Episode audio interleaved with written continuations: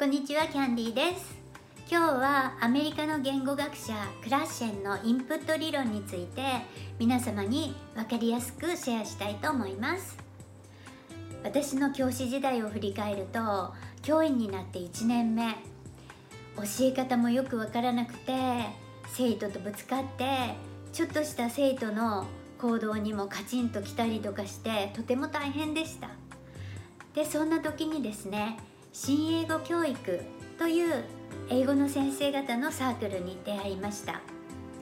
これは小学校中学校高校大学で教えている英語の先生方の研究会で月に1回新英語教育という雑誌が出されています。でその雑誌の中でこのクラッシェンのインプット理論について毎回詳しい連載がされていました。で私はそれを読んでもう本当に自分が救われたような気持ちがして食い入るように読みました。そして迷子を切り取ってですね小さな冊子にたな冊子にして持ち歩いていました。でそのクラッシェのインプット理論は今でも私の英語教育の元となっています。でその後もたくさんの教育理論が出て先生方からはクラッシェンのインプット理論古いとか言われることもあるんですけれどもでもやっぱり自分にとって一番感動したもの自分にとって意味があるものっていうのはとても大事だと思います。で私にとってはそれがクラッシェンのインプット理論でした。でどのような理論かというとクラッシェンは言語学習えー、っとセカンドラングエージですね。母国語ではない外国語を習得する時に2つの学習法があるということを言っています。一つは learning ですね。learning 学ぶということはつまり学校で私たち日本人が英語を学ぶようにテキストを使って文法について詳しく詳しく説明を受けてそして暗記をしながら覚えるという意識的な学習法です。でもう一つはアクイジッション。獲得するですね。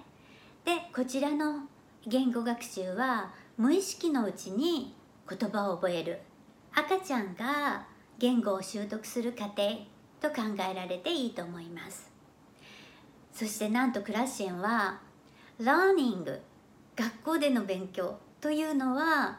アクイジッションほどは役に立ってないということを言ってました。で私はそれを読んだ時に目の前の霧が晴れたような気がしてなるほどって思いました。なぜならですね自分自身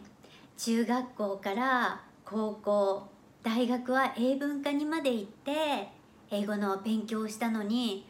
どれだけ勉強すれば英語マスターできるんだろうっていうふうにもう英語の勉強大変って思ってたからなんです。でその時にクラッシェンのこのアクイジッションの方が大事という言葉を聞いてなるほどと納得しました。でですねクラッシェンは文法というのは言葉を運ぶ船のようなものだというふうに例えています。で日本の英語教育ではこの言葉を運ぶ船である文法をしっかり作っておけばそのうちどんな言葉でも運べるようになるというふうな考え方の教育です。ところがクラッシェンはこの文法という船はまるで生命体のようなものでどんどんどんどん言葉を運んでいるうちに自然と成長していってしっかりしていくんだっていうことを言ってました。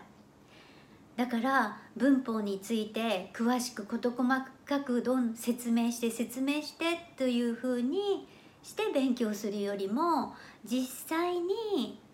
自分にとって意味のある英語の言葉それを自分の中にどんどんと船で運んでくる吸収するそうすることによって文法自体英語の船自体も成長していって大きくなっていく。ということを言ってたんですね。だからその船についてあれこれ講釈するのは置いといてとにかく意味のある文法をたくさんインプットしなさいというのがクラッシェンのインプット理論です。そしてそのためにはたくさんのたくさんの英語の本を読む要所を読む。もう最初は英語の絵本からで構わないので簡単なところからたくさんたくさんの英語を自分の中にインプットする。または映画 YouTube そんな動画で英語の動画でたくさんの英語を自分の中にインプットする。その大量の英語に接する。ということが英語上達の一番の早道であってで一番意味のあるものだ。ということを話してました。どうでしょうか皆さん。皆さんもこのクラッシェのインプット理論を生かして自分にとって意味のある楽しい英語をたくさんたくさん吸収して英語を上達していきましょう。今日もキャンディーラボ聞いていただいてありがとうございます。では See you soon! バイバイ。Have a nice day! チャンネル登録もよろしくお願いします。